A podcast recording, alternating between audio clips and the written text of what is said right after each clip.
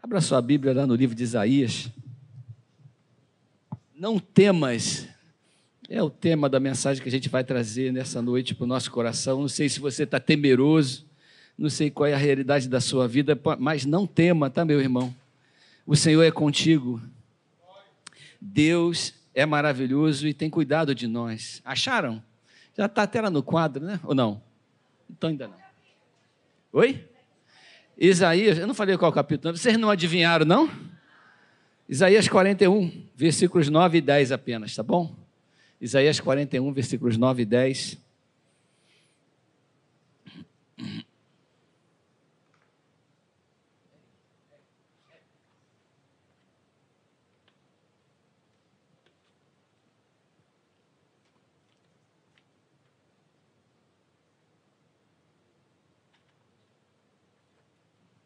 Amém. Todos abriram? Todos acharam? Tu a quem tomei das extremidades da terra e chamei dos seus cantos mais remotos, e a quem disse: Tu és o meu servo, e te escolhi e não te rejeitei. Não temas, porque eu sou contigo. Não te assombres, porque eu sou teu Deus. Eu te fortaleço, eu te ajudo e te sustento com a minha destra fiel. Eu te fortaleço e te ajudo e te sustento com a minha destra fiel. Pai amado, esta é a tua palavra, como ela enche o nosso coração de alegria e de esperança. E nós pedimos que o Senhor venha falar conosco através desse texto, nesta noite, em nome do Senhor Jesus. Amém. Deus abençoe sua vida, tome seu lugar.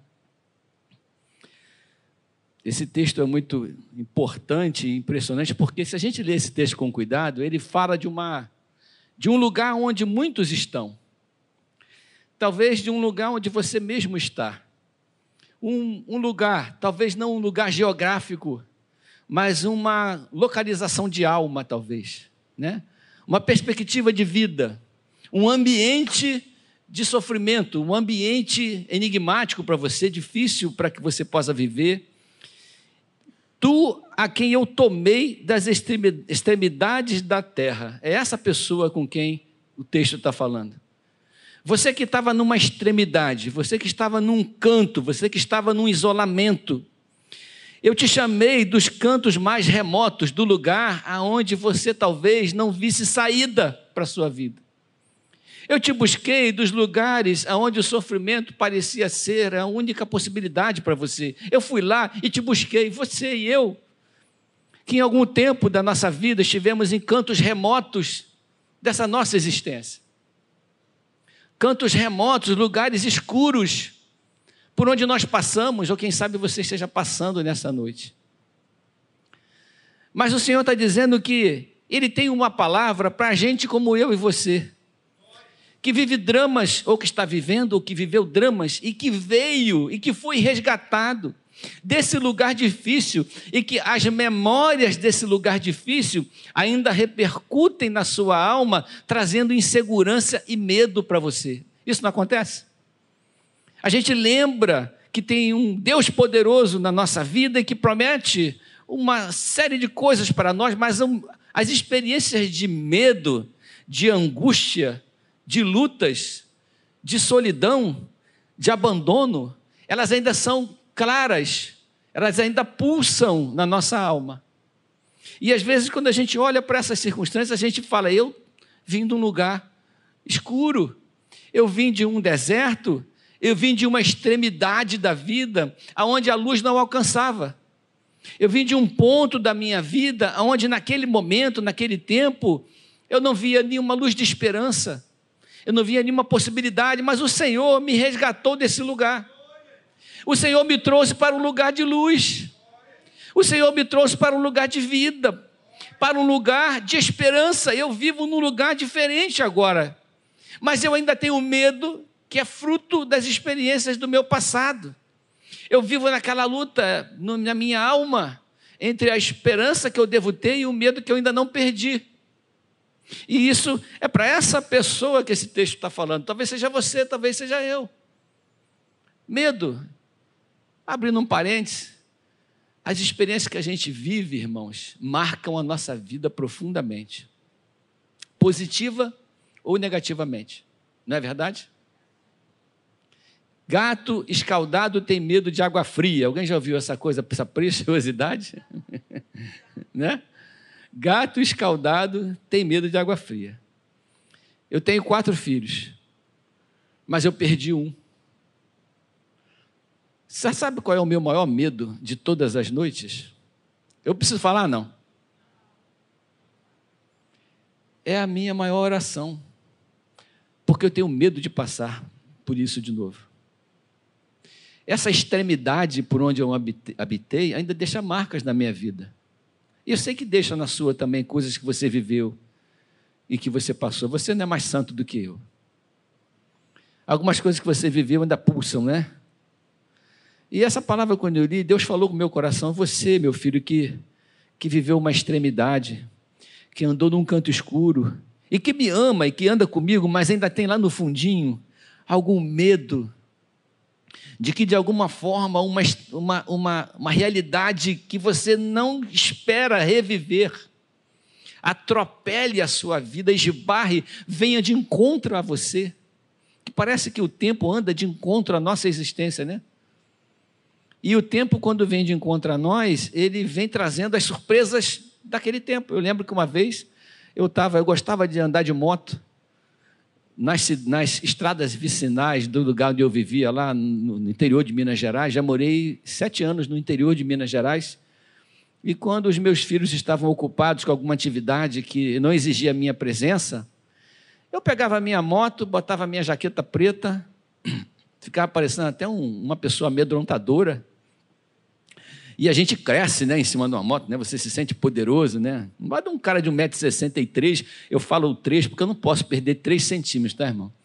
Eu não posso, na minha condição, abrir mão desses 3 centímetros que eu tenho. Então é 1,63m, irmão, por favor, me perdoe. Eu tenho isso tudo. É, eu tinha só 1,60m, mas eu fui crescendo. E aí, eu estava andando de moto, e aquele lugar gostoso, mato, estradinha, mato, estradinha. Quem aqui já andou de moto assim? Levanta a mão. Tem, lá, tem uma, uma motoqueira aqui, hein? Aí eu pastando, a pastana deve estar um lugar lá. E de repente eu passei por um enxame de algum inseto que eu não sei que bicho que era, não sei se era mosca, se era abelha. Parece que eu estava levando um monte de tiros de metralhador. Fiz uma curva e dei de cara com aquilo. Começou a espalhar aquilo na viseira do meu capacete. E eu dei de encontro a uma realidade que eu não esperava, eu dei de encontro a um obstáculo que me assustou, tive que parar me limpar. Era algum inseto, não me machucou. Mas eu me lembrei disso agora porque às vezes a realidade que a gente teme é a realidade que nos persegue nos nossos sonhos. Não é verdade? Né? O medo. Eu não sei se você tem medo, mas eu ainda sou. Meio, de vez em quando tem que abrir aqui Isaías 41 e ler essa promessa. Qual é a promessa? Tu és o meu servo, eu te escolhi e não te rejeitei, mesmo você tendo toda essa história, mesmo você tendo toda essa ligação com o passado, mesmo você já tendo vivido tempos de extremidades, mesmo você tendo essas marcas, eu não te rejeitei, eu te escolhi, tu és o meu servo. Não temas, não temas, mas não temas por quê? Porque eu sou contigo. Se nós temos, irmãos, Deus conosco, por mais que as coisas são, se, se, tornem assustadoras da nossa vida, não temas, porque Deus, o Deus Todo-Poderoso, Ele é contigo, Ele conhece o seu coração, Ele conhece os seus medos e Ele está caminhando ao seu lado. Não temas, porque eu sou contigo, não te assombres. Assombrar é aquela coisa assim que traz um, é um pavor, é uma, é uma, é uma surpresa. É quando a gente olha alguma coisa que é grande demais para nós, não te assombres.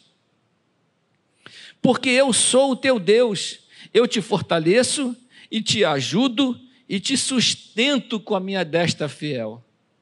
E feita essa introdução que eu fiz aqui, que fala sobre relacionamento com Deus, em que Deus se torna perto de nós e que Ele se torna nosso companheiro, e relacionamentos saudáveis como esse que a gente tem com Deus são sempre edificantes para a nossa história. Relacionamentos saudáveis com a família são edificantes. Relacionamentos saudáveis com o nosso trabalho, com os nossos amigos são edificantes. E relacionamentos são sempre feitos à base de troca. Relacionamento é troca. Eu entrego, eu recebo. Eu entrego meu amor, eu recebo amor, às vezes não. Mas se meu amor for incondicional, não tem problema, já entreguei o que eu tinha que entregar. E quando a gente está falando com Deus, a gente entrega a nossa confiança e Deus entrega o seu braço forte sobre a nossa vida. São coisas que são que vai e volta para a nossa vida.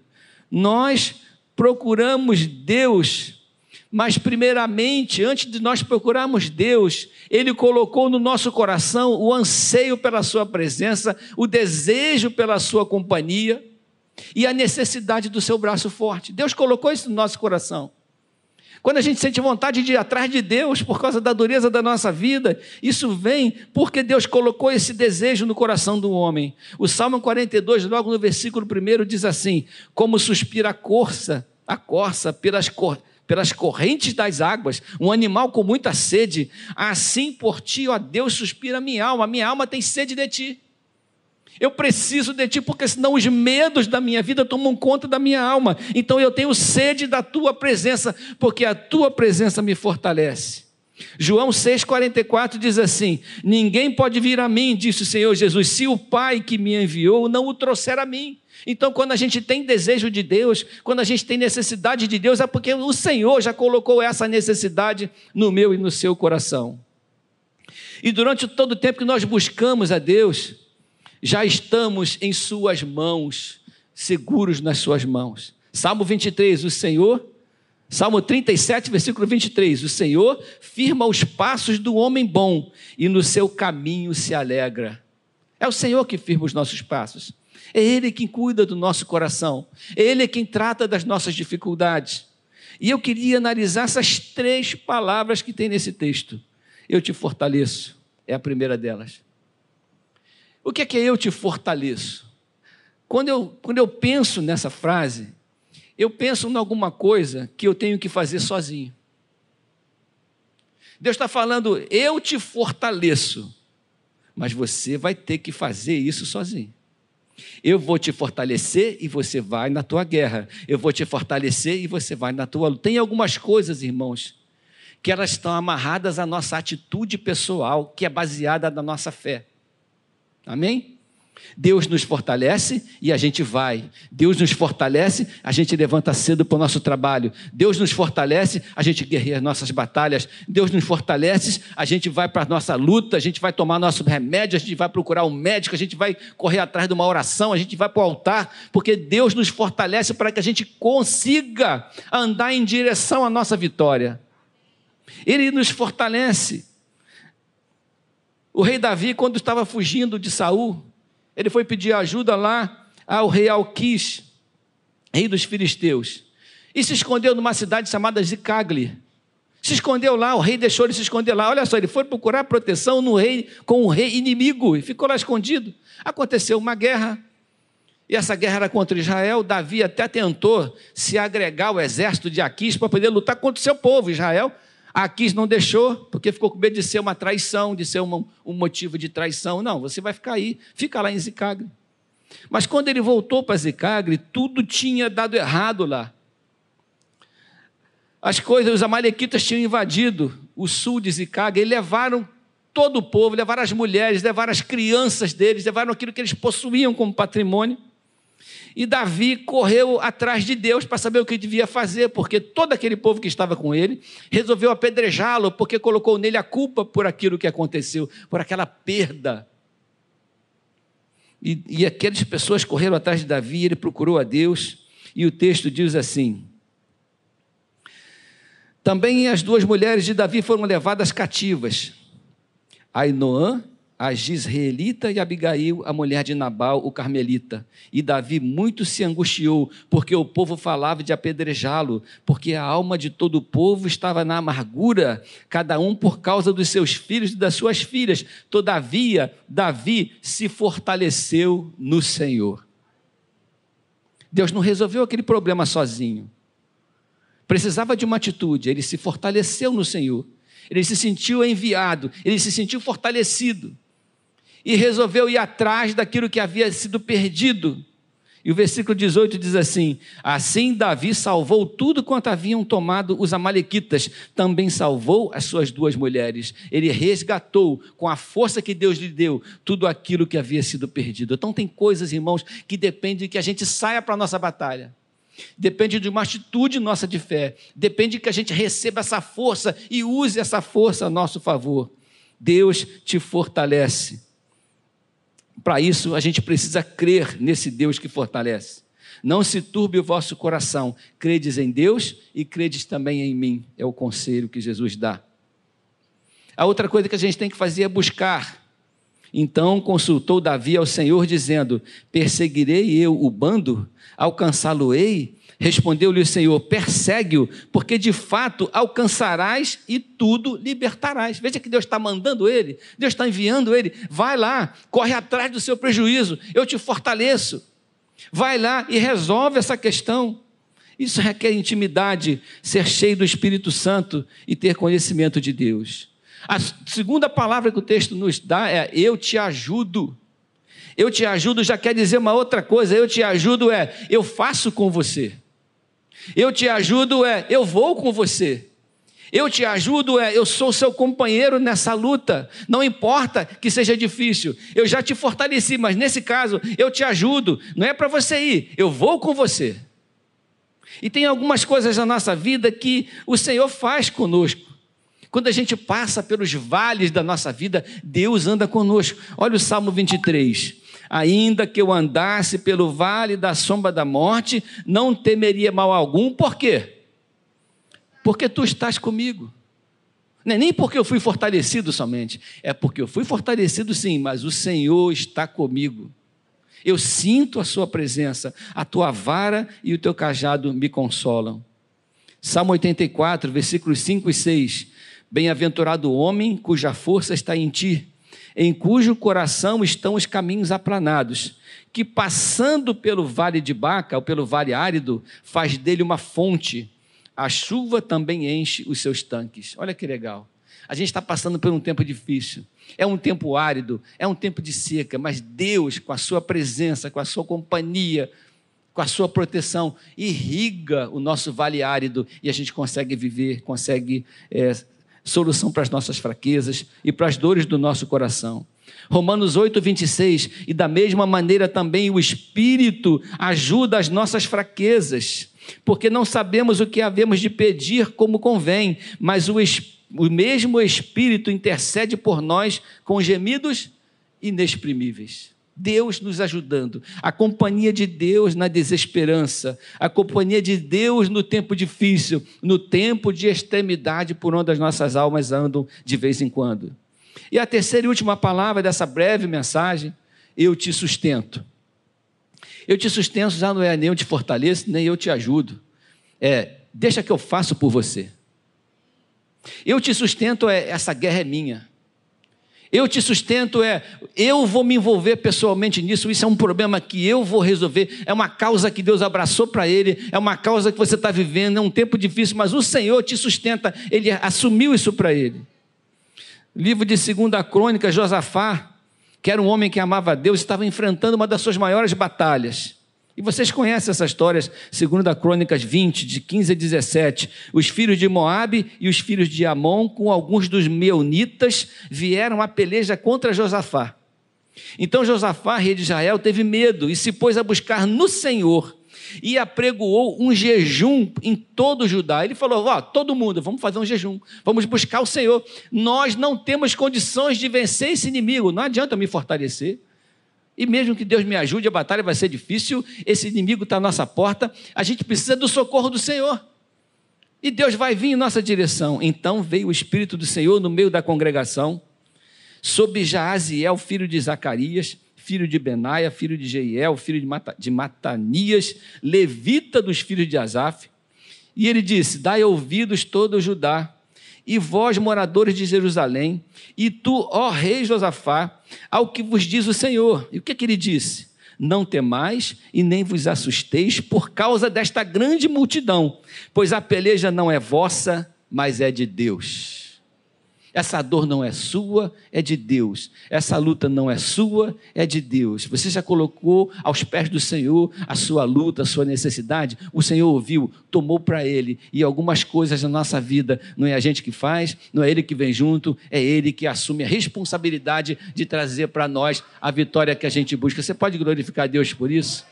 Eu não sei qual é o seu problema, se é o seu casamento, se são os seus filhos que estão desviados, se é alguma coisa que está fora do seu controle, que você não tem força para resolver, mas, oh Deus, vai te fortalecer, ou Ele vai te ajudar, ou Ele vai te sustentar. Vamos falar isso junto? Ou Deus vai te fortalecer, ou ajudar, ou sustentar a sua vida, porque Ele não deixa o seu povo em falta. Louvado seja o nome do Senhor. Não temais nem vos assusteis. Amanhã saíres ao encontro, porque o Senhor é convosco. Deus traz à existência vitórias que estão perdidas na nossa história, que a gente não sabe por onde anda. Deus tem um milagre certo, na hora certa, para você também. Tem uma canção que diz isso. E eu queria que você guardasse essa canção no seu coração. Deus tem um milagre certo, na hora certa para você também. Ou Ele vai te ajudar, ou te fortalecer, ou te sustentar. Deus vai tomar as providências que você precisa na sua vida. Estou falando de alguém que te ama, alguém que te chama. Se você precisa de um milagre, então vem. O milagre que você precisa, Deus tem. Olha que bênção para você. Eu recebo essa palavra no meu coração, você recebe também? Graça. Fica de pé comigo então, a gente vai vai passar para a Santa Ceia, já queria chamar os diáconos para cá, mas antes da gente fazer a Santa Ceia, eu queria orar por você que está vivendo talvez essa dificuldade, esse drama. Você precisa de um milagre. Você se sente enfraquecido porque a luta é grande. Você pode estar passando por uma dessas extremidades da nossa existência. Ou já passou, ou alguma coisa do passado te assombra, como acontece comigo, né? O passado te assombra e o futuro te amedronta, te inibe. Mas o Senhor tem uma história para você.